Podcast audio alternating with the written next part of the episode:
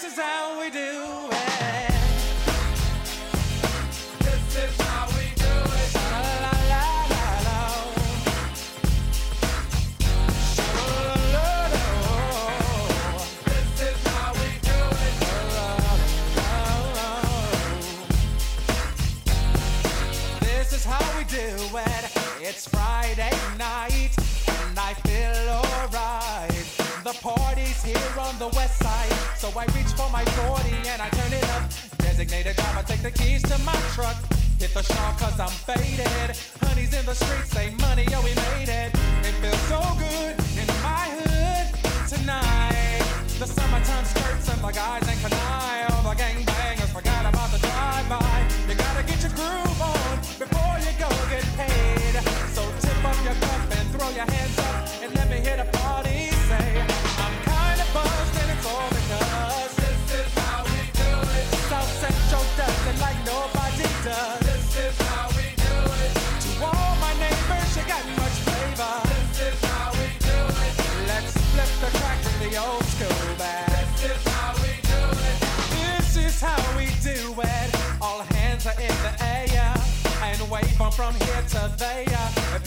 OG Mac or a wannabe player, you see the hood's been good to me ever since I was a lowercase G. But now I'm a big G. The girls see I got the money, hundred dollar bills, y'all. If you were from where I'm from, then you would know that I gotta get mine in a big black truck.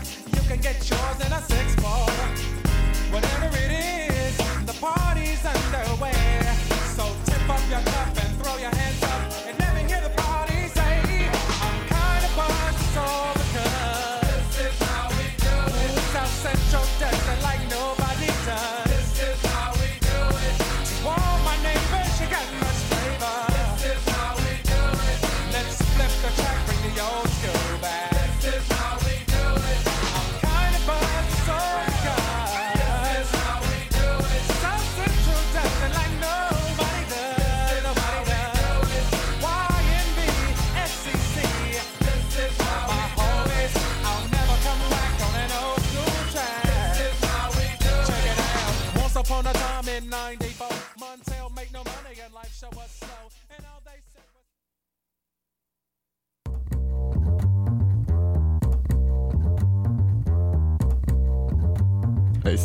ahora sí. Ahora sí.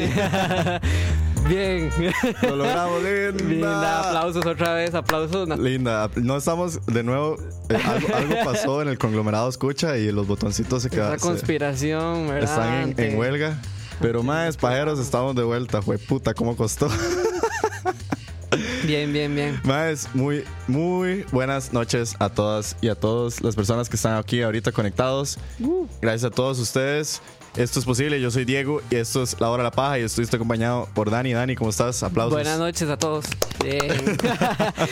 Eh, feliz lunes a todos. Gracias por acompañarnos acá. Volvemos, ¿verdad? Así es. Eh, ¿Cómo se dice? Con una segunda oportunidad. Una segunda oportunidad, el segundo chance. El segundo chance. Todos espero tenemos que, una segunda oportunidad. Exactamente. Espero que todos ahí comprendan. Y no, hombre, más bien gracias por unirse.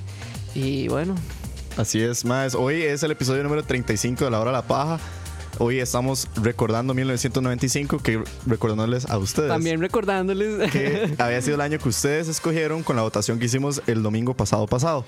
Y quedó Hace dos semanas, hace más dos fácil. semanas, sí. El 1995 le ganó al 2005, entonces hoy vamos a dedicarle un programa a 1995 hablando un poco de muchas que otras cosas, pero siempre les traemos que tu noticia, que tu carajada y que Sí, demás. el programa queda igual, nada más que hablaremos de un montón de acontecimientos que pasaron en 1995. Exactamente, exactamente. Nada más mandarles un enorme saludo a todas las personas que ya en este momento ya hicimos ah, oficial hace Ey, 40 sí. minutos. Súper eso. Salió el Patreon de Escucha. Más aplausos porque ya lo logramos. Así es, si se meten a patreon.com slash escucha, ya podrán encontrar nuestra página oficial de Patreon donde podrán acompañarnos con nuestros diferentes tiers y decirles que toda ayuda siempre es bienvenida. Claro. Siempre va a estar la disponibilidad a aquellas personas que no estén en el Patreon, pero toda ayuda, como les decimos, siempre es bienvenida y todo lo que ustedes hacen por nosotros, nosotros lo hacemos por ustedes. De paso, agradecerle a las 16 personas que ya son parte de Patreon. Ey, sí, aplausos también. Aplausos a ustedes como Andrés, son Andrés Obando, el Anónimo Magdinero, Dave Solo, a Emanuel Manuel Sánchez Tobar, a Esteban Nano, a Fabián Fallas, a Isaac Zamora Cruz, Jason González, a Juan Alvarado, a Keboté, a Adriel Rosales O, a Marvin André Mena Vega, a Nios Pablos, o Pepe Ñaranda, Rafa Solís, Ricardo Marín y a Tony Brod, que son nuestros 16 primeros, eh, ¿cómo se dice? Patreons. Patreon, sí, muchas gracias. Ojo, se suscribieron unos. Noticias de no, última hora. sí, se suscribió Steven. Linda Steven. Linda. Y. ¿Quién más? Ojo, ahí hay otro ahí arriba. Última hora, Julio última hora. Sandoval, linda, Bien, Julio. linda, Julio. Y se acaba de suscribir. No. No, nada. Bueno, Está bien. bueno, eso era todo. Ahí tienen muchísimas arroba. gracias. Está el jefe. Ya pueden ser como el patrón y dar plata para esto. Ahora sí son patrones. Ahora sí, Ahora son, sí son patrones. patrones. Exacto. Así que gracias a todos ustedes, los Patreons. Ahí está el video en Facebook, en Instagram y en nuestras redes sociales, también en Twitter. Sí, a todos los informen. Patreons que están ahorita conectados en YouTube, que nos pueden ver. Por ahí veo que hay algunos conectados. Que se están Muchísimas- asustando en este momento. Exacto. Solo ustedes nos están viendo ahorita en vivo. Gracias, maes. Muchísimas Sí. gracias. Y nada. Estos rostros. Sí, es oficial, weón. Sí, es oficial bien. No, y eso es gracias a todos también, Sí, los sí. escuchas. Y ya hay platica, ya podemos ir a tomarnos una Exactamente, ya le podemos pedir aguacate al SOP. Pero obviamente, saludar a todas las demás personas que nos están escuchando en el Miximar, los de siempre, obvio. los que nunca fallan. Saludos a Michael Ovares que dice Vía Racache, hijo de putas. Linda C. Díaz, Linda, Linda. Jeffrey, Linda Denise. Linda José Miguel Fonseca que dice buenas, buenas. Y saludo, dice Jeffrey, un saludo para mí que cumplo Ah, años hoy. felicidades, No seas mae. perro, linda Bien. Jeffrey. Bien, mae, felicidades, weón. Les cumple, man. Felicidades, felicidades. Y no hay más anuncios parroquiales, ¿verdad? No, man, yo creo que ya. Entonces, la hora publicitaria. La hora publicitaria, ya saben, el Patreon. Muchísimas gracias. Empieza la hora de la paja número 35. Linda. Ya no tengo el botón, Ay, qué bueno, empecemos Bueno, ya. dale, a ahora ver, sí, Sin más ni menos. Dile- Bueno, suave un toque. Antes de que empecemos, estábamos escuchando This is how we do Ay, it sí, para la gente que nos estaba escuchando en Mixler, porque los de YouTube, por versión de copyright, no nos Sí. pueden escuchar, pero los que estaban en Mixler y en nuestras Spotify y en otras redes que nos escuchan después, estaban escuchando This is how we do it de Montel Jordan y de Wino, una canción de 1995 1995, sí. que estaba diciendo Dani que tenía rato sin escucharla. Exactamente. Este, y no, así como para empezar con actitud del la- 95 y así como el Hood también. Exactamente. No, no, démosle que, que tus noticias, ¿verdad? Porque sí, llevamos ahí dos semanas Dos las semanas acumuladas. no, igual no pasó, o sea, lo que pasó fue así como, eh. Pero bueno, este, ¿se acuerdan cuando casi matamos a Mick Jagger? bueno, pues no, y no se va a morir por dicho. Gracias. Linda, Gracias no a Don Cristo. Don Mike Jagger no fue matado por la hora de la paja. Exactamente. No, ya Mick ¡Qué Jagger picha! fue operado. ¡Qué picha! Fue operado hace dos días, si no me equivoco. De, tenía un problema en el corazón y bueno, ya el maestro está recuperando de su operación y ahora está como en su etapa de reposo y así. Y quién sabe si se volverá a unir a los Rolling Stones para seguir la gira que quedaron debiendo. Sí, sí, no, ma, es, es una salvadota para todos los fans del rock y yo creo que la música en general, ma, los Rolling Sí, sí, de la, de es parte de la historia. Sí, sí, Mick Jagger es un grande y estaba viejo, pero no tan viejo, entonces como que uno sí se asusta de que se fuera a morir. Sí. Es como, como el meme de Pikachu.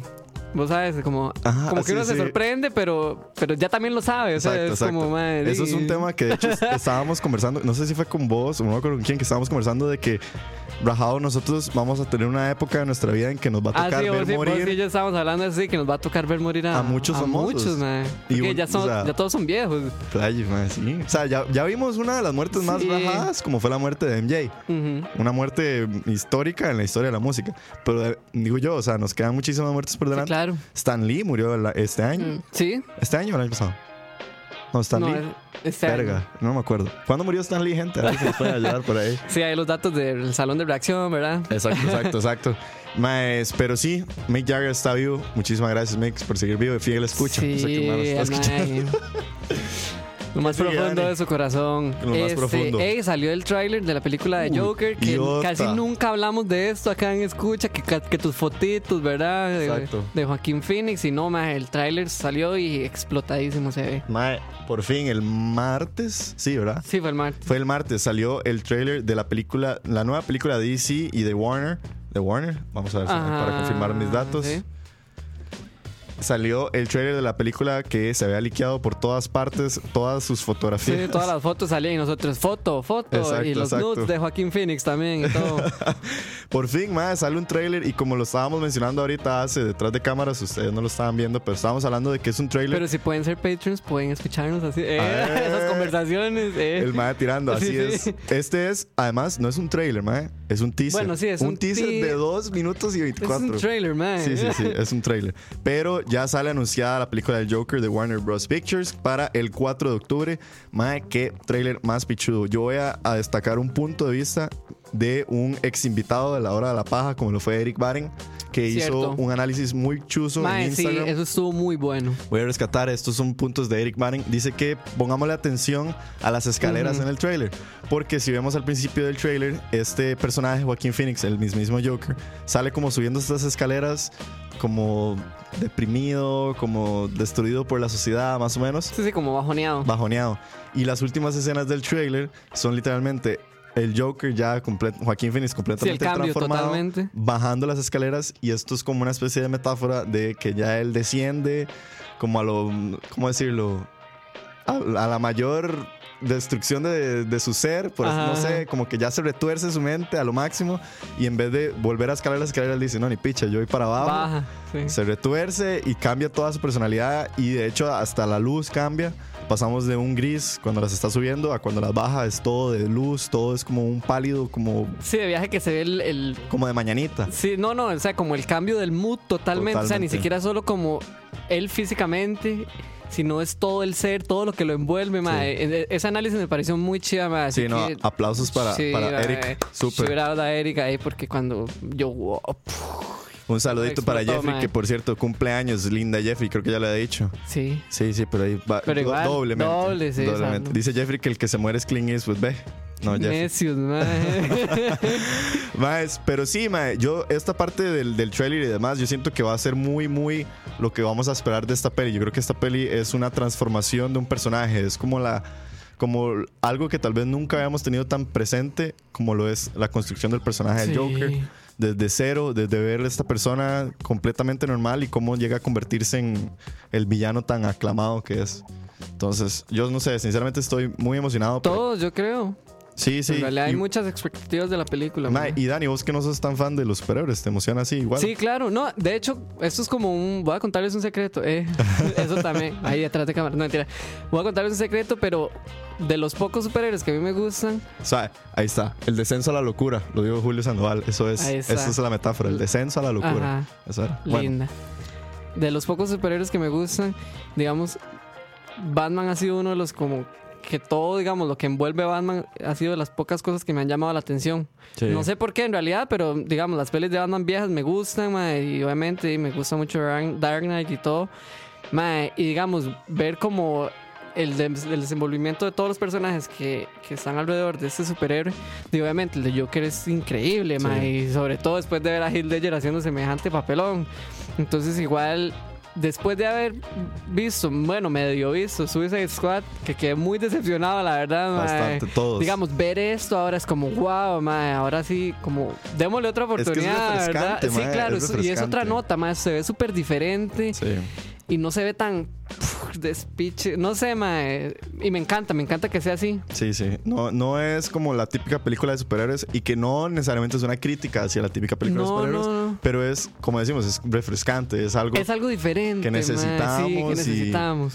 Y puta madre, coincido demasiado como dice José Miguel Fonseca. Eso sí, la película se estrena un 4 de octubre y dice José Miguel Fonseca, voy a estar viendo los Foo Fighters cuando salga la peli, porque ese día es el concierto. No, tampoco era la premier, pero, pero sí, era el día siguiente, Sí, así, sí, sí, o sea, bueno, hay que ser muy Susan, la verdad. Hay que ser muy Susan. Pero para los que sí son Susan y son Susan de Foo Fighters, qué conflicto, ¿verdad? Qué conflicto, muchachos. Pero así, ahí tienen, más. Eso fue el, nuestro pequeño review del trailer de El Joker. Tum. Eh, Eh, linda, así cajo, así el cajo. siguiente segmento, no mentira, el siguiente punto no lo quiero hacer algo rápido, Dele. pero fue porque di, me lo pidieron. Bueno, me lo pidieron, no, me llamó mucho la atención, la verdad.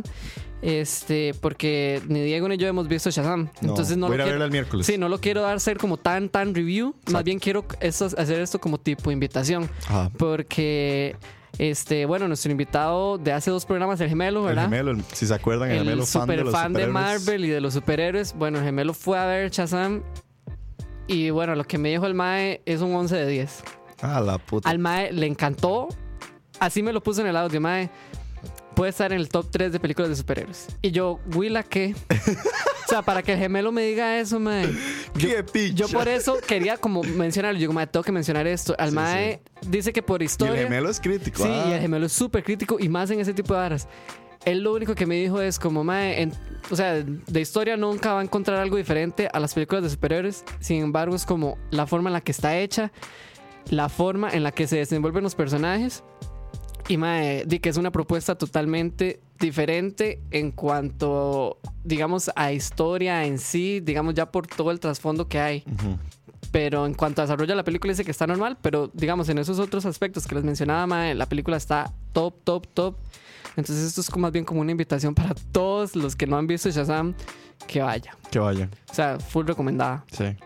Qué fuerte, mae. Sí. Yo estoy sinceramente como con dudas de la peli. O sea, sí la quiero ir a ver porque sí es una peli que quiero yo- ver. yo también quiero ver, es más, desde que vi el trailer me llamó la atención porque se ve como rara, no sí, sé, sí, diferente. Pero eso que está diciendo el gemelo coincide mucho con las opiniones en general que se han dado alrededor de la película, porque fue una peli que desde que empezaron a salir los primeros reviews de los críticos, Ujú. creo que lo habíamos mencionado en algunos de los programas, que ya se veía que tenía buenos reviews. Sí. O sea, alguna gente sí estaba diciendo como que sí era una buena peli, estaba teniendo buenos reviews, estaba jalando gente al cine.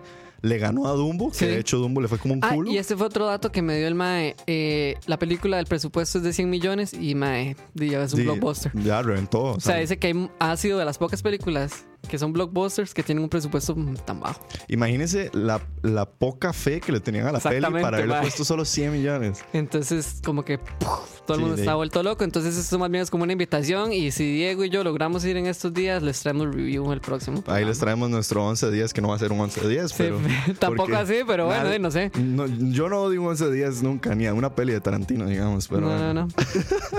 Pero no, ma, ahí tienen la invitación. Si alguno ya vio Ro- eh, Rogue One, si alguno ya... Es que Shazam. estoy leyendo el comentario de Cucaracha. Entonces, Dice Cucaracha, saludos, Cuca, ma. Saludos, Dice, es el Rogue One de las películas de superhéroes. Eso es una pregunta, yo creo. Sí, es una pregunta. Ah, Está hablando, creo que la del Joker, creo. Bueno, bueno. Dice Pillsbury, ma, que si al final vimos Love, Death, Robots de Netflix. sí, eh, Mae, lo dejé por el cuarto capítulo. Pero está rajado. La sí, ah, no, está estúpidamente. la animación eh, es- A mí me voló la cabeza, Mae. Sí, sí. Por ciertas razones no le di como mucho seguimiento, Mae. Pero digamos, vi los primeros cuatro capítulos. No, no, no.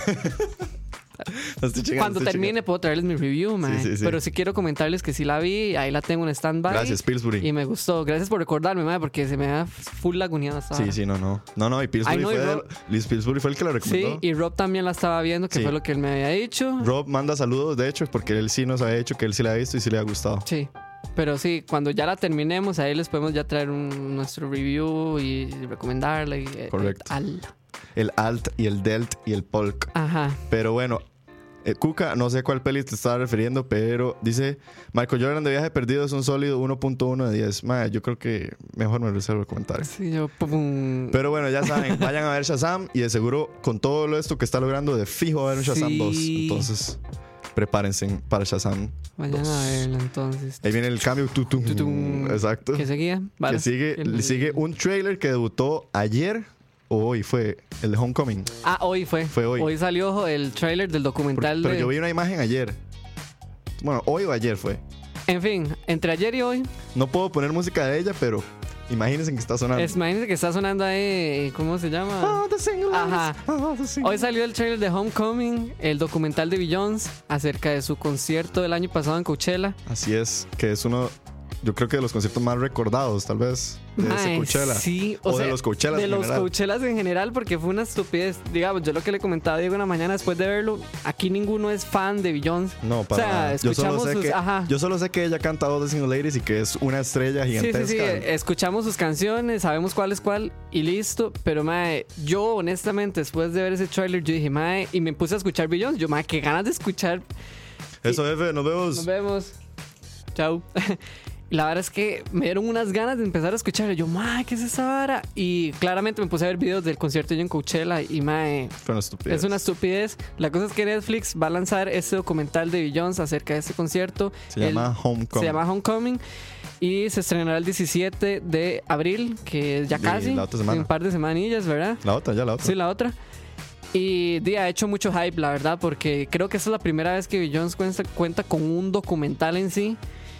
No tanto, porque bueno, esto incluye su concierto, pero no está tan enfocado en el concierto, sino es como lo que sucedió detrás del concierto y lo que significa. lo que significa y el proceso creativo, porque di, mucha gente fue al concierto y lindo, la fue a ver allí y todo, pero en realidad ella lo que quería era un mensaje, o sea, hay un trasfondo casi que cultural Sí. del concierto de ella, entonces eso es lo que se quiere mostrar en el documental, entonces para toda la gente que no es fan y es fan, igual busquen el trailer y después ahí verán, este igual para que estén atentos al 17 de este mes que va a salir el Homecoming, el documental de Beyoncé. Sí. No, y vayan vean el trailer. Por ahí dice Denise Relchuk, dice Beyoncé es icónica. Así es, para muchos. Yo no soy sinceramente muy fan No, de yo Beyoncé. Yo, no, no, no conozco mucho, pero sí vi el trailer y sí le da a uno este sentimiento de que estás viendo como alguien que va a hacer un hito en la música. O sea, Como alguien muy poderoso. Sí, sí, Ma, es que viaje que- se ve así. como que Beyoncé es legit, o sea, como que es alguien importante, a pesar de que uno tal vez no sea parte de ese mundo, uno sabe quién es Beyoncé y uno sabe que es importante. Sí, que tiene mucha. Puede que no te guste la música, puede que no que, que esto, que aquello, puede que usted no le caiga bien Jay-Z, no importa. Sí, sí, no, no. Pero uno sabe que Beyoncé es Beyoncé. Entonces, eso fue lo que me transmitió, transmitió este trailer. Como que te da ese- esa, como, esa vibra de decir, picha, man, sí, es que Beyoncé es, es importante. Siento que. Bueno, sí, es que es como. No sé si ya le estoy echando mucha miel, pero cuando yo terminé de ver eso, la sentía ella como muy arriba. O sea, como. Ujú. Como. "Wow", Sí. ¿Verdad? Una vara así, como. No sé, como un. Un sentido de. De alguien muy poderoso, madre. Sí, sí, sí. No, y eh, eh, un día de estos vi, de hecho, un, creo que había sido un- una imagen, un tweet o un meme, que sí se, no sé si se burlaban o hacían una crítica, pero sí hablan de que como Beyoncé ha sido como nominada como a 50 Grammys y ha Ajá. ganado como 20. Adele ha sido nominada como a 15 y ganó, y ganó los 15. Ganó los 15, sí. Exacto, entonces siempre va a haber este debate de quién es la mejor estrella, que quién Sí, tiene sí. la mejor- y Ustedes saben que nosotros odiamos los Grammys, entonces nos valen una picha los Grammys. Sí. Pero de que es una figura importante, es una figura importante. Y nada, ahí tiene el trailer, como dice Dani, y, y atentos. Sí, estén atentos. En serio, vayan a verlo y tal vez ya les puede dar como un poco de. Tal vez les puede quitar como la venda que uno tiene en los ojos. Sí, porque Como lo mismo que pasaba con Lady Gaga, lo que habíamos comentado después de los Oscars, que todo el mundo siempre tiene como una venda en los ojos por los artistas más que todo de la música pop, porque Sí. son pop. sí están. Entonces ya llegan y hacen otra cosa que es diferente a lo que uno está dizque que acostumbrado, porque en realidad es por pura ignorancia, a ver o escuchar. Entonces ya es como, "Mae, ok, me quitaron la venda, ya sé cómo es este artista. Exacto. Algo así me pasó con el trailer de Homecoming. Y Sí. di, yo sí que fijo lo voy a ver. Hay que empezar a escuchar a, a, a Beyoncé. Iba a decir Lady Gaga, pero. También. pero bueno, ahí tienen Homecoming para que vayan a ver el trailer. Como dice. Y como dice Cucaracha, dice que se están quedando sin nombre las producciones en general, porque Beyoncé Homecoming y también estaba Spider-Man Homecoming. Y de ahí, eso, está, eso va a suceder siempre. Todos los nombres se van a repetir. sí. Pero bueno. Cada uno significa algo diferente. Lo que sí estuve viendo es que alguna gente estuvo criticando que la, el Homecoming está escrito en la tipografía de Ah, Frat sí, House. de fraternidad. Sí, que es Frat House, el bar este. El bar, sí, de que mierda. "Ah, ya está, publicidad Frat. Pero bueno, imagínense que ahorita en este momento entran las tonadas místicas y mágicas de Game of Thrones, pero así es. Exactamente.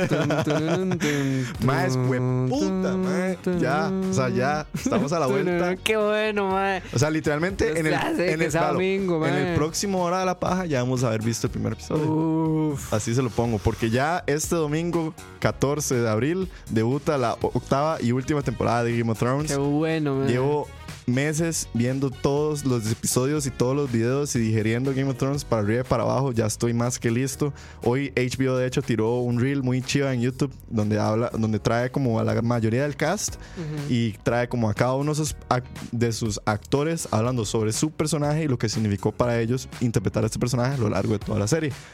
Todos hablan sobre cuál fue su primera escena, cuál fue su escena favorita. Entonces está muy chida para que vayan a ver el YouTube de Game of Thrones. Y están todos esos videos. Ya el trailer salió hace rato.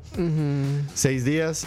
Y ya, o sea, A todos los pajeros que nos están escuchando, a partir del próximo lunes en este templo solo se va a hablar de No, Game no, of no. Thrones.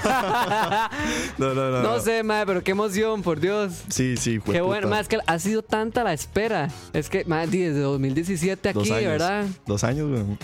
¿Qué? Sí, sí, demasiado tiempo. Demasiado Entonces- tiempo esperando fucking Game of Thrones, pero ya lo, lo logramos. Nos vemos el domingo. No, nos vemos el domingo. no, Nos escuchamos el lunes o nos vemos el, domi el, domingo, el lunes si son patrons. Sí. Pero prepárense porque ya llegó Game of Thrones. Uh. Y voy a cambiar el toque de la pieza. ¿Qué sigue? Creo que ya solo nos quedan las enfermedades. Star Wars. Ah, sí, cierto, gente. Última hora. El Noticia de última hora. Noticia de última Llega hora. de reacción. este viernes llegó. lo escribió Kevin de sí, último momento. está en la redacción. Este viernes, más, es el Star Wars Celebration en Chicago. Y ya es casi que seguro, no sé si 100% o lo que sea, pero generalmente en el Star Wars Celebration vemos un debut, ya sea del título, un teaser o un trailer de la nueva película de Star Wars, el noveno episodio, que terminó de filmarse en febrero. El, el Principal Photography terminó en febrero de este mismo año, o sea, hace dos meses, hace nada. Entonces, alguna gente no, está dudando de si siquiera irá a ver footage de algo, lo que sea, pero puede ser que sí, puede ser que no. Han habido muchos cambios de título. He escuchado que de un última hora, hace como un mes, tres semanas, cuatro semanas, cambiaron el título de la película otra vez y ya lo Wow. están- porque están intentando mantener muy secreto el título de la película, entonces me imagino que están intentando generar confusión. Ujú, ujú. Pero la vara es que este viernes va a haber debut ya de lo que es el, el trailer de la novena. No, la novena saga no. El noveno episodio de la saga de Star Wars. Ahora sí. Ajá. El último episodio de la última saga. Y. De, ma, yo sinceramente, yo sé que Dani no es fan de Star Wars, pero yo sí soy mega fan. Sé que hay muchísimas personas que quedaron un poco defraudadas con el último episodio. A mí, sinceramente, yo lo digerí como lo digerí. A mí no me gustó. O sea, no, no. Yo no voy a criticar una película de Star Wars porque, sinceramente, están haciendo lo que fue la infancia de uno. No puedo criticar como que me diviertan, ¿me entiende? Entonces, Sí, igual tenés otra visión de la vara también, mae. sí, sí, no sé. No es 2002 para estar, ¿verdad? Sí, sí. Analizando. Exacto, no, no, me, me encanta y ya quiero que sea el fucking viernes para ver qué, cómo se va a llamar, qué esperar. Supuestamente ya han habido algunos leaks de lo que es el póster. Yo no creería mucho en los, en los posters que han salido porque se ven medio chafas, se ven medio borrosos. Entonces, al final de cuentas, esperémonos al viernes, Star Wars Celebration, y vamos a ver qué pasa. Entonces, ahí lo tienen. Escucha. Y voy a, a pausear aquí Ah, la pieza y vamos a ir a un intermedio musical. Uh. Vamos a tirar, ¿qué tiramos, man? Tírate algo del 95 como para entrar ahí. A la puta, suave. Ok, algo del 95. vamos a ver. Para ya ir poniéndonos en el mood.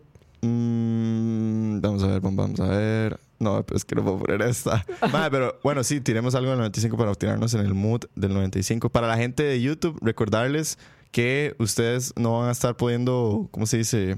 Escuchar estas canciones porque como ustedes saben, YouTube, Google y que demás, tu copyright. que y tu así. copyright, que no nos caen encima. ¿Qué será que tiro Wonderful? No, man, no los aburra. A Ironic de Alanis. Ok, Ironic, ahí está. Vamos a ver, Ironic. Puta, ahí está. Ok, entonces eh, ya venimos. Vamos a escuchar Ironic de Alanis Morissette para hablar de 1995 y demás temas. Entonces, gente, nos vemos en un ratico. No se despeguen.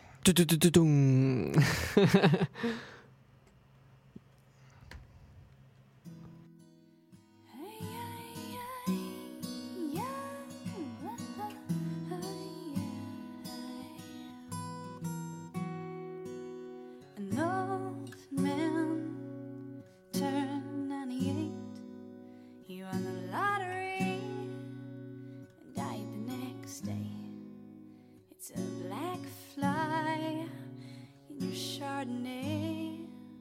It's a death row pardon, two minutes too late.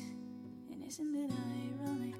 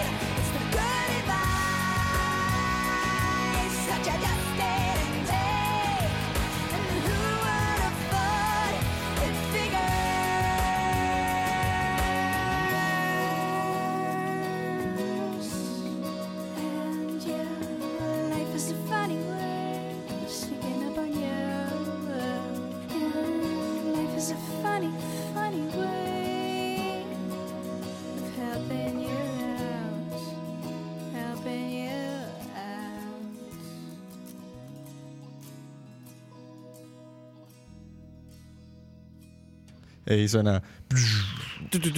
Escucha. Oye, soy la, la, la máquina esa, ¿cómo se llama esa vara? Ya estamos. la de sonidos. Usted es el tecladito. Exactamente, era como pum. Exacto. Se escucha. Pero bueno, estábamos Sí. escuchando a Alanis Morissette con la canción Ironic de su álbum. ¿Cómo se llama ese álbum? Jagged Little Pill. Hey, antes de comenzar este tema, quiero decirle a la gente que, digamos, a las personas que sí, que sí pudieron vivir el año, ¿verdad? Que ojalá nos ayuden ahí con retroalimentación de, de, de, no sé, música, series, películas, cosas que pasaron en ese año, porque de lo que yo me acuerdo, madre, yo estaba en las gonadas de mi papá y de un pronto a otro ya estaba en el útero, entonces Pero de usted mi es del mamá. 95, ¿no? Por eso, ¿Cuándo? ese es mi único recuerdo. ya después de ahí no me acuerdo nada, 95. Y, mi chiquito no había nacido tampoco. Entonces, Negativo. De verdad, para la gente que sí es como un toque más vieja que nosotros, di, que nos puedan ayudar. Y para las personas que viven full los 90 todavía, también que nos ayuden. Exacto. Ahí en Instagram pusimos el poll. Ajá, ahí, por cualquier cosa, que no sé, que nos mencionen en qué programa les gustaba ver o les gusta ver, o qué peli que salió en el año les cuadra, o qué álbum que salió en ese año les cuadra. Exacto. Y di, ya para comenzar, Dele. Voy a hablar de Jagged Little Pill porque de los dos álbumes que traje, porque eso sí fue un conflicto, madre, porque en Ojo. este año salieron dos álbumes que están en mi top 10. El primero Ese es... mismo año Ajá, hay dos álbumes. dos álbumes de y entonces fue un conflicto porque yo qué picha, madre. ¡Qué bitch! Entonces, Jagged Little Pill es el primero. De eh, Alanis de Morissette. Alanis Morissette, que es esta cantante canadiense que incluso una vez Coto había hecho un programa en Noches Ah, de sí, Coito. que la había descubierto. Ajá, del cao- descubren Alanis Morissette. Alanis Morissette, mae. Y Jagged Little Pill me parece un álbum increíble y creo que es como un must en la cultura popular, mae. Eh, De todas sus canciones, todas me gustan, eh. Es un muy, muy, muy buen álbum. Eh, es una nota rarísima porque esta mae es como súper alternativa, punk, rock, grunge. Fue una Ajá. mezcla rarísima y creo que eso fue lo que impactó en el año. Porque incluso, si no me equivoco, mae, aquí no sé, tengo que consultarlo bien. Creo que es el álbum más vendido de ese año. Del 95. Del 95 es Jagged Little Pill. Es el álbum más vendido por busco. una canadiense también. Creo que hasta la actualidad. O no sé si había una. No sé, en esos datos aquí estoy, ¿verdad? Sí, sí, no, relax. Pero a lo, a lo confirmo. que me acuerdo era algo así. En realidad ha sido uno de los- de los álbumes más vendidos de la historia también, man. Ah, vamos a ver. No, pero es que aquí viene como el de Billboard, The Best Selling Albums by Year. Aquí está, en los Estados Unidos. Bueno, yo a lo que decía era a nivel mundial, digamos, Sí, sí. ¿verdad? Como dentro de la lista de los álbumes más vendidos. Y más, para los que nunca la han escuchado, ahí se los recomiendo. Y más, desde que usted em- empieza el- con la primera canción, ya después está en la última. Es una vara rarísima. Se van, uno no sé, se va, mae. La nota de ella, mucha gente la, la compara como con la Shakira norteamericana. Norteamericana. Porque tenía como, no sé, como esa misma nota que Shakira, ma, las canciones siempre hablaban de, de cosas de la vida. La gente también la compara mucho como, bueno, comparan más bien a Adele. El, el álbum 21 de Adele, que fue así como súper famoso, en el que venía. Rolling in the Deep, Someone Like You. Sí, como el, el la bomba. Eh, de la bomba de Adele, ella escribió ese álbum después de que rompió con, con su novio. Y Alanis Morissette escribió Jagged Little Pill también después de haber terminado con su novio. Entonces comparan mucho como estos dos Sí. álbumes porque mae, literalmente se desahogan. Ok. O sea, digamos, Alanis agarró, mae, empezó a escribir y todas las varas, de la- las letras de las canciones es puro desahogo, es puro enojo, eh, o más bien es como crítica también. Hay unas que sí son como más, más tranquilillas, hay otras que hablan de sus problemas con las drogas y el alcoholismo y así, mae. En realidad es un álbum muy chiva, mae. Para mí es una propuesta diferente, digamos, a todo lo que estaba en el momento. Porque todo era como más, digo, estaba todo muy hip hop o todo era muy grunge. Ajá. Y ella llegó como diferente. Ajá. A poner el. A como a chocar la mesa y decir pa, hacer disrupción de la vara. Entonces eso también es muy tuanis. Y el segundo álbum que les traigo, este sí está dentro de mis cinco mae, favoritos. Ah, y sí, es mae, What's the Story Morning Glory de Oasis. The Oasis. Una de las canciones más Ah, icónicas, como lo es Wonderwall. Sí, Wonderwall, mae. A pesar de que es así súper quemada, súper basura. Es del 95. La amo, mae. A mí me encanta escuchar Wonderwall así, aunque la agarre el típico mae de la guitarra en fiestas. Eso. Exacto. la típica canción del de guitarrista, así, de primera pieza que le enseñan Wonderwall. Sí, mae. Y es, nada, mae, ese álbum es increíble. O sea, todo, todo. Y, y si Robert estuviera aquí, estaría opinando igual, porque Rob ama ese álbum, mae. Nos cuadra un pichazo Oasis. Digamos, toda la historia de este álbum es increíble porque fue escrito por Noel, que no es como el vocalista principal, porque el que, el que siempre canta es Liam. Sí. La cosa es que ese álbum fue escrito por Noel y ya se habían separado. O sea, los Mayas habían sacado un álbum el año anterior. Los Mayas se enojaron porque siempre se enojan. Como siempre. Se separaron, Mayas. Y Noel se fue a escribir, digamos, literalmente todo What's the Story Morning Glory. Y Liam después le dijo como, mae, DC, este, ¿por qué no volvemos? No sé qué. Entonces llegó Noel y dijo, bueno, ok, yo tengo este pichazo de canciones escritas, hagámoslo. Mae, y se volvieron a unir. O sea, si eso no hubiera pasado, no hubiera existido este álbum, mae. Y después de ahí ya el resto es historia, porque de ahí sale Wonderwall, Champion Supernova, Don't Look Back in Anger, Choose Electric. Sí, pa- para todos los fans de The Oasis, The Oasis, es mae. el álbum. Es, mae, sí, es el álbum, mae, y, y también es súper representativo del año y yo creo que de la década, mae. Si alguien no ha escuchado marcado. Oasis, vos dirías que ese es el primer álbum que deberían escuchar de Oasis.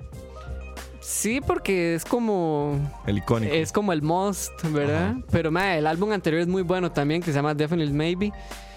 Que también yo lo recomendaría. Pero mae, o sea, si le quieren entrar con todo y entren con What's the Story Morning Glory. Verga. Y ahí lo tienen, mae. Ma, y yo aquí intentando seguirle con un álbum mío, pero no tengo ni la puta idea. No, y es que pero fue- si uno, no. se, no, si uno se pone a ver, no fue un año tan ah, como Sí. en música. Fue un año Mucho muy rap. raro, sí. Es Mucho que rap. Fue mucho rap, que era lo que le decía ahora con lo de Alanis. Sí. Entonces era un año como tal vez muy dividido en música. O sea, digamos, si hay dos highlights, pueden ser estos dos. Y listo. Aprovechar y saludar a nuestros dos patrons que nos están es- viendo en YouTube, a Julio Sandoval y a Ricardo Marín. Y dice Saludos, Ricardo maes. Marín, dice un shot por cada vez que digan picha. Entonces, picha, picha. picha, picha. Ese debería ser el drinking game de la hora, ¿verdad? Exacto, tómese, tómese tres, picha. Y no, y saludos a todas las demás personas en Instagram, en Instagram, en Mixler, En perdón, Mixlr. que nos están poniendo ahí sus películas y sus demás cosas, ya casi las leemos. Ma, el álbum que yo encontré del 95, Ajá. Porque definitivamente no fue música con la que yo crecí, pero sí encontré un álbum Sí. con música. Específicamente hay una canción que yo después, por culpa de mis hermanos, que eran unos grandes ponqueros, escuché y escuché hasta que no pude más. Y me acuerdo porque también era una canción que no sé si alguno tal vez se acuerde, sonaba, en algunas versiones sonaba Godzilla al principio, el grito de Godzilla.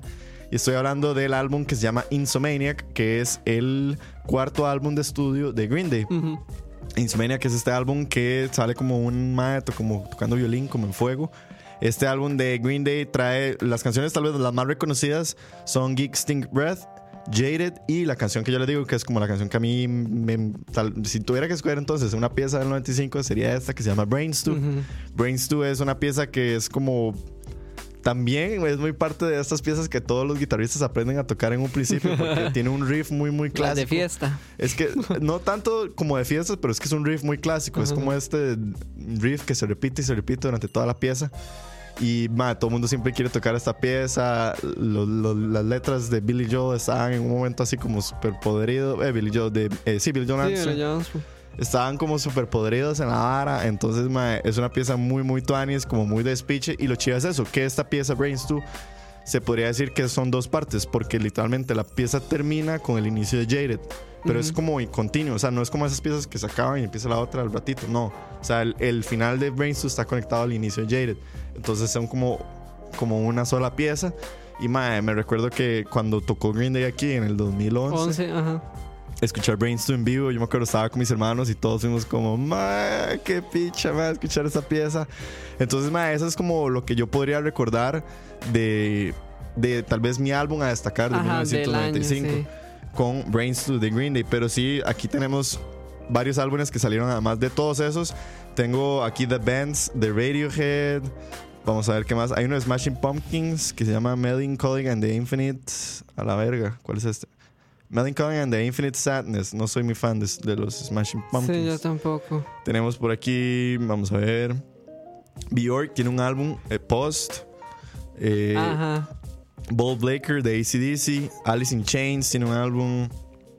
Ah, bueno, eh, y claramente el álbum debut de los Foo Fighters. Ah, sale sí. en 1995. The Foo Fighters, o sea, Foo Fighters, el álbum debut de ellos. ¿Sabes cuál otro álbum salió ese año? Tragic Kingdom de No Doubt, donde viene Don't Speak, Sunday Ah, sí. Morning. Ese también, que es como el álbum más vendido de ellos también. Sí, Salió ese año. exacto. También tengo aquí el quinto álbum de los Red Hot Chili Peppers, que es One Hot Minute, que eran como de esta época Rara. rara de los Red Sí, Chili Peppers. rarísimo. Pero ahí está One Hot Minute. Eh, ¿Qué más tenemos por aquí? History Past and Present and Future de Michael Ah, Jackson. sí, el History álbum. el History Album de Michael. Eh, ¿Qué más tenemos por aquí? Insomniac.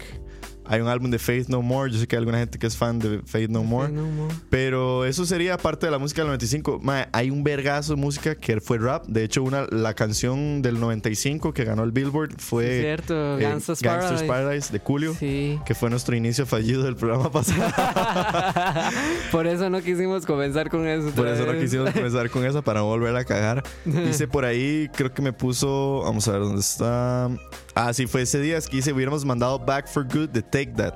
Creo que Take That Cierto. sacó álbum. ese Sí, año. de esa pieza. Back for Good de Take Esa That. pieza es buena, man. Take That, para los que no saben, fue este boy band muy famoso inglés de donde sale Robbie Robbie Williams. Williams. Entonces, Sí. esa, esa pieza es del 95, más buena aporte ese 10. Y que pasamos a. Dice José Miguel Fonseca que el 95 fue el primer aniversario de las Spice Girls. Sí, ese fue el año como que estas madres se pusieron de moda. Las Spice Girls. Ah, fue cuando reventaron. Ajá. Ok, ok. Bueno, yo voy a empezar el segmento de las películas. Voy a cambiar de pieza Ok. como para darle dinamismo al asunto, así, para que suene como que este programa está planeado. Como que de verdad sí, todo está saliendo bien. Va, 1995 fue un año 20 de Sí, pelis. pelis. Debo decir que fue un año 20 de pelis. Hay una de las pelis, probablemente por ahí la pusieron varios en el chat. Yo creo que una de las, de las películas más marcadas del 95 fue Toy Story. Ah, fijo. Pixar debuta, Disney y Pixar debutan con Toy Story en el 95, que la reventó, pero la Claro, explotó. ma. Yo creo que todos recordamos Toy Story. Y como dicen algunos ahí en el chat, ya viene la cuarta, entonces Qué chuzo. estamos como full circle. Sí. Estamos También- conectados. Es la teoría conspiracional. Estamos conectados. Una de las películas favoritas de mi tata, que yo me harté de verla hasta, pero que no pude más, pero sé que es un peliculón, es Apolo 13 ah, con Tom ¿es del Hanks. 95? Es del 95. What? Eh, otra peli que es no es de mis favoritas, pero yo sé que es como el papel más recordado de Mel Gibson. Es Ah, sí, Braveheart, Braveheart. Que tiene esta escena súper icónica del discurso y cuando se van a la guerra los escoceses Sí. y todo el speech. mí nunca me cuadró mucho esa pelea, yo, yo no sé si fue que la vi muy carajillo, pero no, no, no la digerí igual Yo tampoco. Mi película favorita de. A la puta que hice. Mi película favorita de el 1995, debo decir que fue una de las pelis que más me impactó en el momento en que la vi. No, claramente no la vi en el 95, pero me acuerdo que cuando la estaba ¿Cómo viendo no, choza, es de esos finales de película que no se vuelven a repetir. O sea, vos ves es un final de esa peli y uno nunca más puede volver a Sí. digerirlo, como lo de Seven. Qué, ma, qué película, por Dios. La película de Brad Pitt y Morgan Freeman, Qué donde buena, eh, estos dos detectives están detrás de uno de los asesinos más, no sé, sádicos de las películas, como lo es Kevin Spacey, Ujú.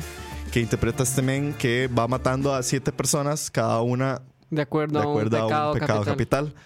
Mae, si no han visto Seven, véanla. Uy, sí, por favor. Véanla. No se imaginan la estupidez de película, Si no la ven, nunca van a entender la referencia de What's in the Box. Así de How I Met Your How Mother. your mother, What's in the box? What's in the box? Qué bueno, Mae, mae. qué buena peli. Seven es del 95 y Sí. esa puede ser mi película favorita del 95. Claro, no, sí, la mía también, mae. ¿Sí? Sí, sí. Es, que, sí, es, es bro. imposible, mae. ¿Quién dirige Seven, por cierto? De No sé. Fincher, Es- weón. ah, es Fincher, sí.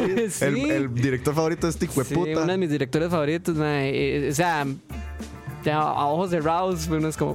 No, y también la primera vez que la vi estaba muy carajillo. Uy, no. Me paniqué mucho, mae. Eso es- esa peli no se puede digerir, no, No, mae. carajillo. Es más, me acuerdo que, mae, recién habíamos comprado DVD, imagínate. Ahí, dele, ya. ahora sí, ahora sí.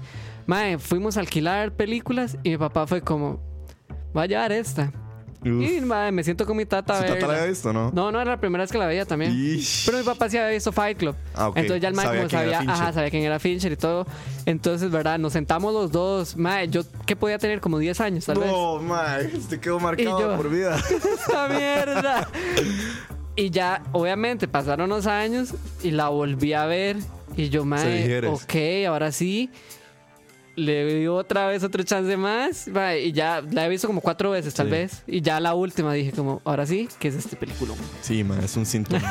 es un síntoma. Eh, Después Tiene, de un trauma ahí, quedé satisfecho. tiene bastantes plot twists y recambios. Es que sí es la forma en la que Eh, está escrita, mae. La forma en la que está escrita también es una obra maestra de cómo hacer escenas de diálogos.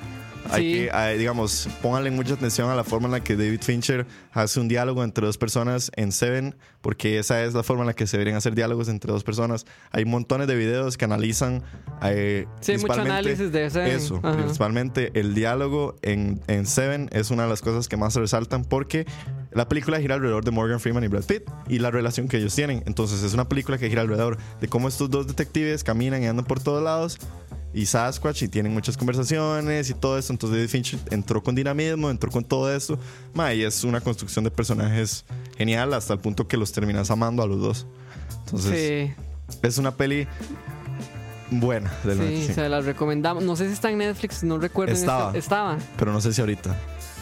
Si Pero no, sí, si no- vale la pena la, la buceada. No, no, en Pelispedia está. Y si no buceen, y más, pero sí vale la pena, más, que es muy buena Sí. peli, más. Sí, sí. Saludos a hashtag Roa no soy bot, que acaba de aparecer y nos está reventando en corazones. Gracias. Linda ¿Qué dice la Pipo? ¿Qué dice la gente? Voy a ver por aquí algunos que ya estaban poniendo más que que todo series. muy- Pero vamos a ver. Dice ese Díaz, creo que ese año Disney sacó muchas de las pelis que ahora les están haciendo live action. Sí, bueno, y Toy Story, no sé qué más. Eh, ese año. Pocahontas salió ese ah, año. Pocahontas, sí. No, no ha habido live action por el momento.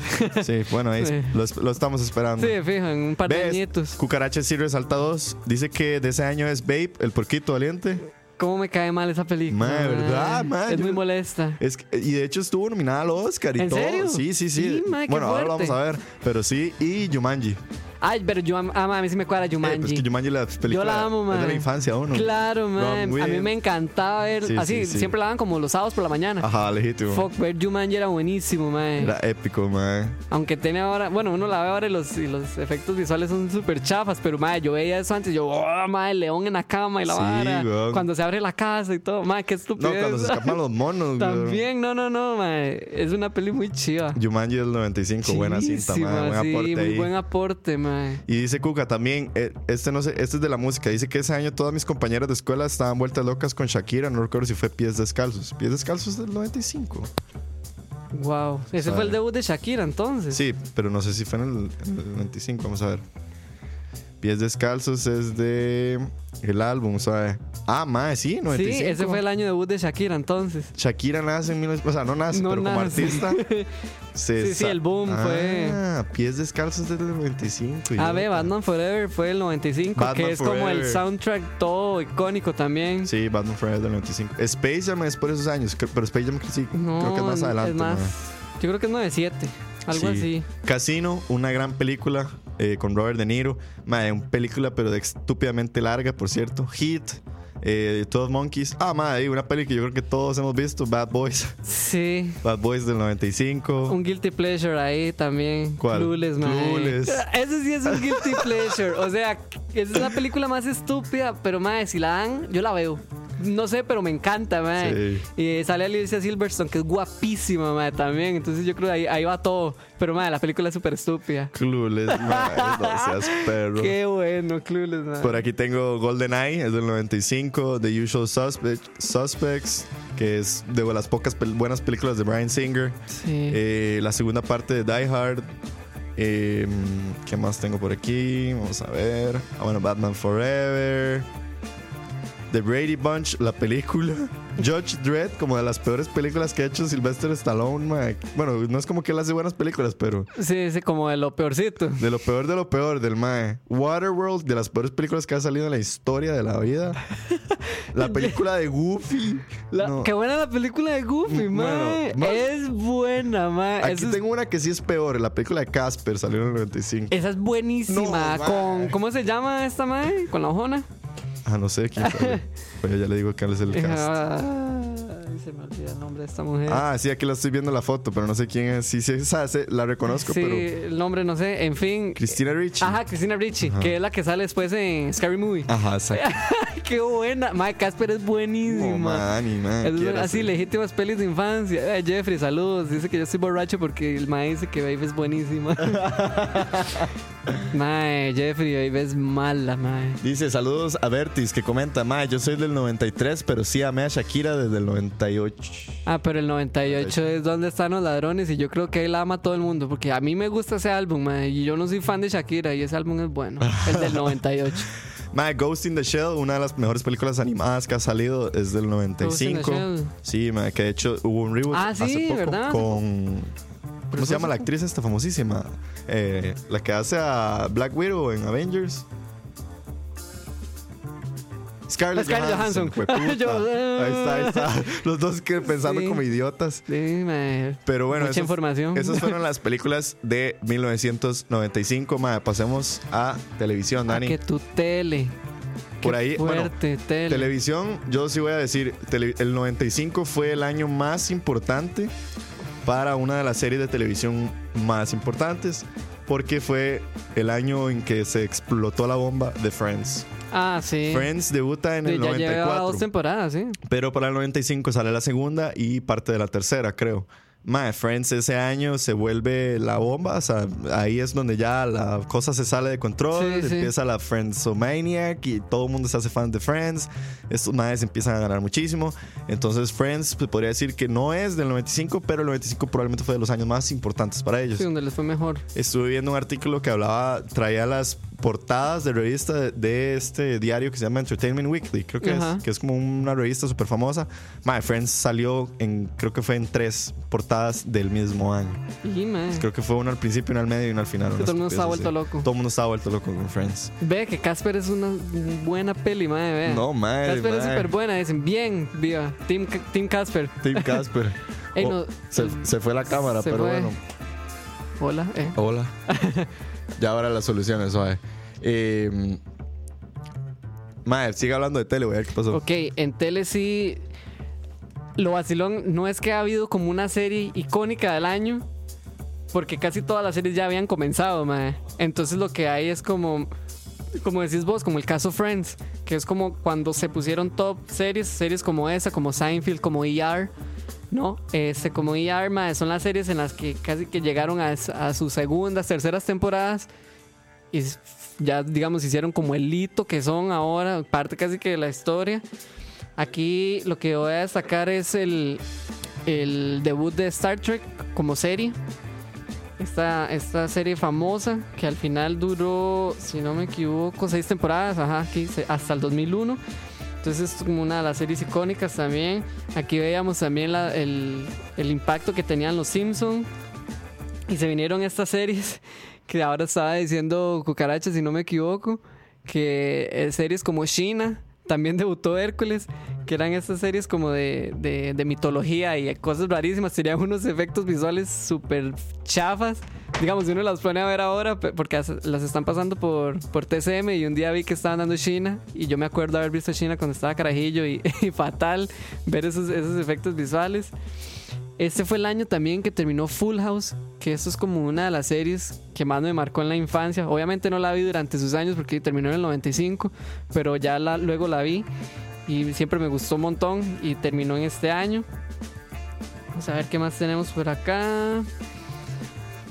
Y. Ah, bueno, La Ley y el Orden, que tiene como 25 temporadas. También el 95, el 95 fue uno de sus años como top. Y vamos a ver qué más. ¿Qué dice la gente? Ah, bueno, salió Timón y Pumba. Qué chida era esa serie, mae. Sí, la animada, buenísima. Me gustaba un montón. Incluso la siguieron pasando muchísimos años después de eso. Porque yo también la pude ver. Ah, ya, sorry, perdón a la gente. Relax. A la gente que nos estaba viendo en YouTube. Se murió la batería de la cámara y fui engañado porque estaba fuleada, pero bueno. fui engañado por las Cosas Ah, bueno. que pasan. Mae, salió Pinky Cerebro, la versión Ah, animada. Eso es chivísima también. Ese es Tuanis. Eso lo hizo Steven Spielberg. ¿Qué? Igual que los Animaniacs. ¿Se acuerdan de los Animaniacs? Sí.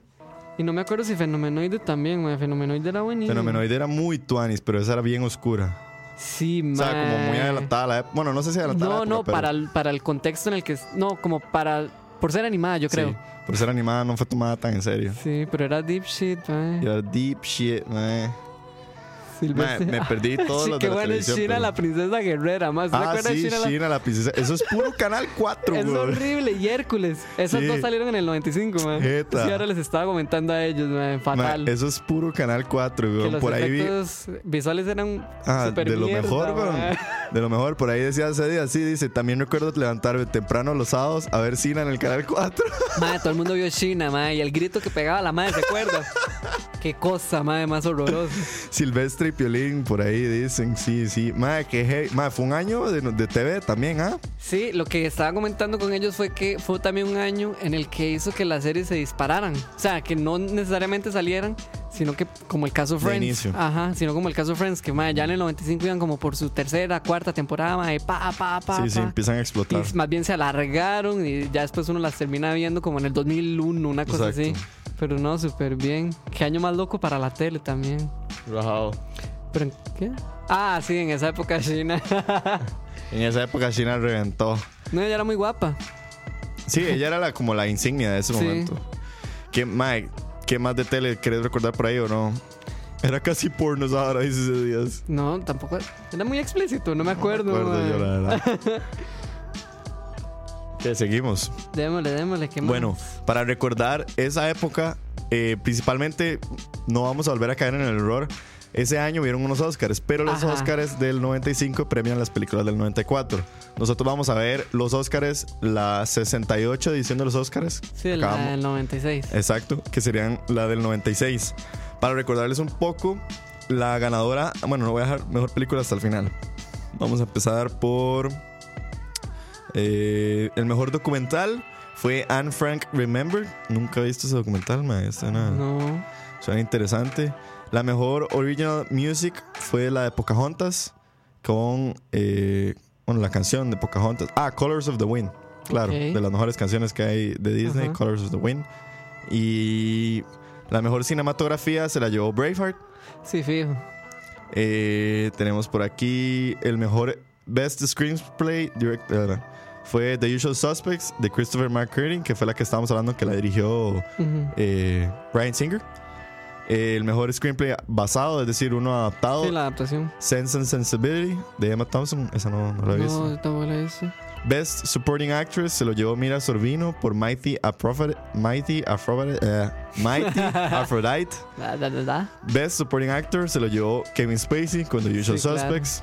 El mejor, la mejor actriz se la llevó Susan Sarandon para Dead Man ah, Walking. Sí. Dead Man Walking es un sintón.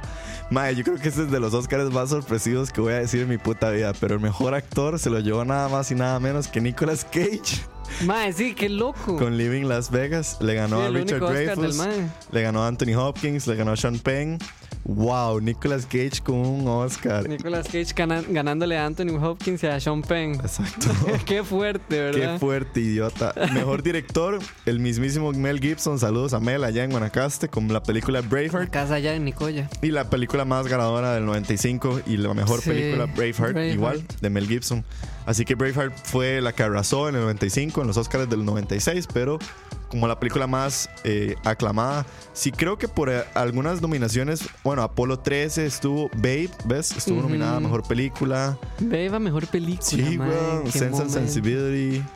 Eh, vamos a ver qué más. Casino. O sea, todas las películas que mencionamos antes. Nixon, esa no la mencionábamos. Nixon fue una película del 95. 12 monos Ay, sí. con Brad Pitt. Dice que es todo underrated. entonces, mo- nunca Sí, la he visto, pero la, la gente, o sea, la gente la aclama mucho y no fue como muy, Sí. muy bien recibida por el público. Y por ahí está el reboot en Netflix. ¿En serio? Sí, la hicieron serie. Por ahí anda, por ahí ok. anda. Pero eh, eso fueron lo, lo más destacable de las películas Oscars y demás del 95. De los premiecillos. De los premiecillos. Más, yo les traigo aquí, tal vez para los más. Dice, ah, bueno, sabe, Bertis dice que Sailor Moon estaba siendo satanizada. Más, Sí, ya como que se venía la ola de anime, ¿verdad? Fue como, o sea, en los 90 ya estaba como sí, Sí. Dragon Ball y ya todas estaba Dragon varas. Ball. Creo que sí. Veos. Más, del 95 en el aspecto de deportes, lo más que les puedo traer es que ese año fue la segunda Champions que ganó el Ajax. En el, el 95 el Ajax se llevó la Champions, que de hecho mañana empieza la Champions de hueá. Y Y esa no fue la última. yo creo que esa fue la última Champions del Ajax, yo creo la del 95. Ya Pues, puede, ser, puede ser que fuera la última Champions del Ajax. Sí. Pero curiosidades y demás, no sé, leer alguna. Por ahí nos pusieron en Instagram. Alguien nos puso una curiosidad. Dani, no sé si vos tenés algo que me rescatar más del 95. Del 95, en aspectos. mm, ¿Qué tal tu primer año de vida? de, mae, fue, un, fue un mes. Básicamente lo que pude vivir del 95. Ah, sí, o un nació, mes. usted nació en el borde, güey. Sí, entonces casi casi no lo vivo, pero sí, creo que fue Tuanis, mae. Ah, sí. Ah, bueno, esto ya La lo pasé muy bien ruleando. Dice Julio. uh, o sea, es Luijo Caldera. Dice que. No sé si son del 95, pero Star Trek y X-Files estaban en. Ah, ok, sí, ya les había mencionado Star Trek. Estaban Que fue creciendo. el debut. No, de hecho fue el debut de Star Trek. ¿Y cuál es la otra? X-Files, dice. Creo X-Files sí ya, ya llevaba rato. Pero fue como seguro igual, un buen sí, año. un buen año para la serie, mae. Un buen año para la serie, sí. Por ahí que nos compartieran, no sé si alguien más. Dice, sí, así como olvidar en el 95 el playo de Figueres de Rolling Cofer. Ese fue el año en que ese maldito quitó el tren. Wow, mae. El, sí, fue puta. Dice ese días que en el. ¿Cómo va a cerrar el Incofer? En el 95 dice que Uruguay campeón de Copa América. Ah, ¿Quién mira. ganó el Super Bowl ese año? Ah, ahí lo estaba viendo, fue en Miami, pero no leí el dato. Vamos a ver, Super Bowl Entonces. Y el botón. 1990s. Vamos a ver, fue el Super Bowl 29. Los Chargers contra los San Francisco 49ers, el equipo de Dani, y ganaron los Niners. Uf. Sí, fue una pichaseada 49-26, ganaron los 49ers. Wow. Sí, ese fue el año de Steve Young como quarterback que se llevó el MVP. Sí. Lo vacilón es que ese año di, también nació un montón de gente que ahora, di, mae, di, que es gente de nuestra edad y que ahora lo está dando todo, no sé, en tele, en cine. Y nosotros dándolo todo en un podcast. También. Es vacilón porque ya en serio, conforme, conforme va terminando como la década, incluso hasta ya aproximándonos a los 2000, ya es, nació gente que, que ahorita son famosos.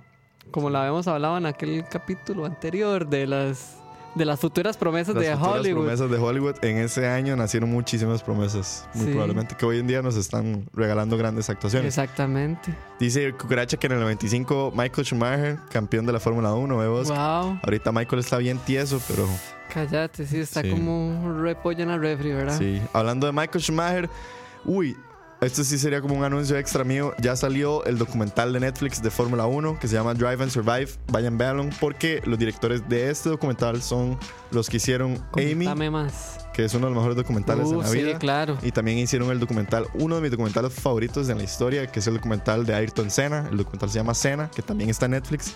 Si no han visto el documental de Ayrton Senna, vayan, véanlo. No hace falta ser fan de los carros y nada. Usted se da cuenta de la historia de uno de, de los deportistas latinoamericanos, de las figuras más importantes en la historia de Brasil, como lo fue Ayrton Senna.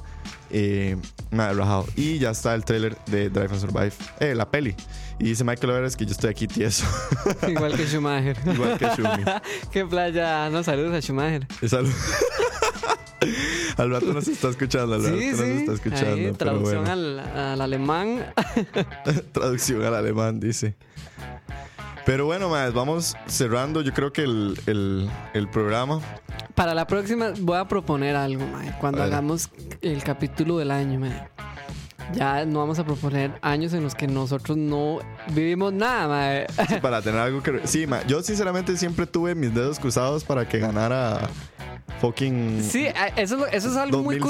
curioso, mae, porque, digamos, muchos Estuvo de- cerrado, Sí, estuvo cerrado. muy cerrado, pero muchos de nuestros fans, sí, muchos de nuestros fans sí vivieron el 95, pero la Sí. otra mitad no, mae. Entonces es como, es vacilón porque muchos jóvenes votaron por el 95, entonces es como, como Sí. que les gusta jalar esas cosas que no vivieron. Más Spanish en realidad, porque a mí también me gustan mucho la- las cosas de los No, 90 y de obvio. los 80 pero es muy curioso eso, que mucha gente joven votó por eso, por un año que no se vivió Sí.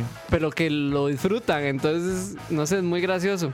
Para Aquí- la próxima, del 2000 para arriba, por favor. Hablando de. ah, es que, mae, este men, Vertis me dio una raza idea porque ¿Qué? dice que nacen en el 95 Post Malone, Dua Lipa y Kendall Jenner. Que era lo que, ven lo que le está Sí. diciendo. O sea, y gente me es puse, famosa. me puse a ver quién más nació en el 95 y nada más y nada menos que Timothy Chalamet. Ahí está, Nace en el también, 95. ve. El 27 de diciembre, bordeándolo también, Uh, como sí. usted.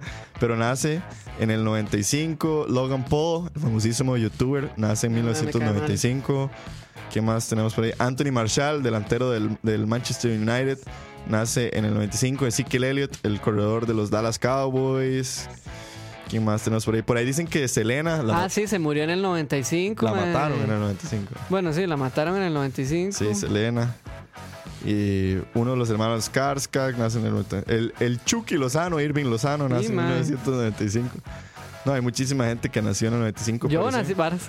Dani Kevin nació en el 95. Kevin nació en el 95.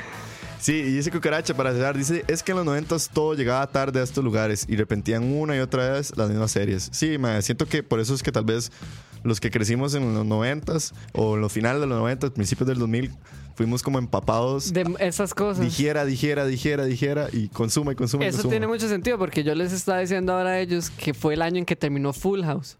Pero más, yo crecí viendo Full House. Eso no tiene sentido. Si fue Sí. una serie que más bien empezó antes de que yo Yo naciera. también, yo veía Full House antes de ir a la, a escuela. A la escuela, entonces creo que, que sí tiene razón ese punto que dice Cucaracha, que aquí todo, digo, obviamente, llegaba muy tarde, entonces a principios de los 2000, aquí estamos en el 91, Sí. una cosa así, entonces nos íbamos tragando todas las cosas atrasadas. Exacto. Entonces yo creo que, que le voy a decir a la producción que para el próximo programa busquemos algo más actual, eh, Vamos a poner tal vez unas fechas más, más reconocidas. no tan recientes, pero sí que tal vez todos hayamos experimentado como para hacer esto así algo más vacilón. Exacto. Voy a eh, mencionarles nada más, eh, agradecerles de nuevo a todas las personas que ya son parte de nuestro Patreon, que ya se han inscrito y demás. Decirles que ya lanzamos el video explicando un poco de los beneficios. Ya se lanzó el Patreon oficialmente, patreon.com slash escucha. Se pueden meter y ver un poco de los tiers, los beneficios que van a obtener. Si Sí. nos quieren ver en vivo en YouTube, eh, por ahí es donde nos van a poder ver. Si quieren ver las transmisiones de nuestros programas, literalmente También. cuando terminan, al ratito las vamos a subir, ahí los van a poder escuchar. Eh, si no, siempre nos van a poder escuchar en vivo por Mixelar, siempre nos van a poder ver y escuchar un tiempo después. Vamos a liberar todo lo- el footage, entonces con que tengan paciencia y demás. Pero sí decirles que toda ayuda siempre se las agradecemos un montón. Entonces a todos los patrons que ya sabemos que ya están, agradecerles porque ustedes ya son Sí. los que nos hacen posible todo esto. Y entonces eh, agradecerles y ojalá que vayan a visitar la página para que se den una vuelta por ahí. Saludos a Ricardo Marín, a Julio, que son los que estuvieron por aquí eh, viéndonos por el YouTube y demás. Ahí nos verán los demás. Y saludos a todas las demás personas que nos están escuchando por el Mixler. Un abrazo a todos ustedes, ma, de verdad. A- ahí de la gente que está nueva que estoy viendo, dice que está Paula Rodríguez, gracias. Eduardo Córdoba, Jeffrey Wong, feliz cumpleaños, Feliz man. cumple otra vez. Bertis, Mike Colores, el bot que nos está regalando un pingazo de likes. Sí, acuérdense de darnos ahí. A memes, memes, memes, C Díaz y Cucaracha que aportaron montones el día de hoy. Y hay Sí. seis más que no están suscritos a Mixler. Más suscríbanse para que les llegue la notificación, para que puedan aparecer con sus nombres, para que puedan comentar y, demás- y participar y demás. Y por último, al- a, los más importantes, a los que nos escuchan en Spotify, que nos escuchan en la página web, que nos escuchan en todos los demás, que están en la presa, que están en el brete. Gracias, más. dice José Miguel que él es nuevo. Eh, mira, Bien, José mae, Miguel, linda, bienvenido. weón. bienvenido, weón. Esperamos que te haya gustado. Y nada, eso fue la hora de la paja número 35. Sí. Muchísimas gracias a todos ustedes. Mae, cerramos con una pieza del 95 o con algo más moderno. Yo pensaba con algo más moderno, pero bueno. Es que hay una pieza que intentamos poner en el programa pasado y no sonó y solo se escuchó mi teclado. Entonces quiero cerrar con esa pieza. Bueno, pero déjeme despedirme antes de cerrar, Eh, sí, por- eh, no, gracias a todos, a todos los pajeros, a los nuevos pajeros, a los patrons, a, a mi mamá, a mi novia, ajá. a la familia de mi esposa. A Cristian Lagos. Ajá, Cristian Lagos. No, mentira. Saludos a todos, muchas gracias a todos los que nos van a escuchar, como dijo Diego. Este, gracias por acompañarnos, a los que nos ayudaron aquí en el programa, ¿verdad? Dándonos sus datos y aportes también. Y no, buenas noches, un abrazo a todos, a Rob y a Kevin, los te quiero mucho. Que ya casi vuelven. Sí, que ya siempre decimos lo mismo aquí, ¿verdad? los te quiero mucho, a Racachos, y nada, buenas noches. Vámonos. Así es, buenísima nota. A todos nos despedimos. A la gente de YouTube ya les vamos a cortar ahí el stream porque ustedes no pueden escuchar la canción. A los demás en Mixler y así, se les voy a decir, esta canción se llama Bad Guy, que la intenté poner el programa pasado del nuevo álbum de Billie Eilish. Vayan y escuchen el nuevo álbum de Billie Eilish. la segunda oportunidad. Esta es la segunda Eilish. oportunidad para que la escuchen. Esto es Bad Guy de Billie Eilish. Nos despedimos. Esto fue la hora de la paja número 35. Nos vemos, gente. Chao. Muchísimas gracias. Amiguitas. Ahí ya muteé, aquí ya muteé. Y ahora sí, los vidrios.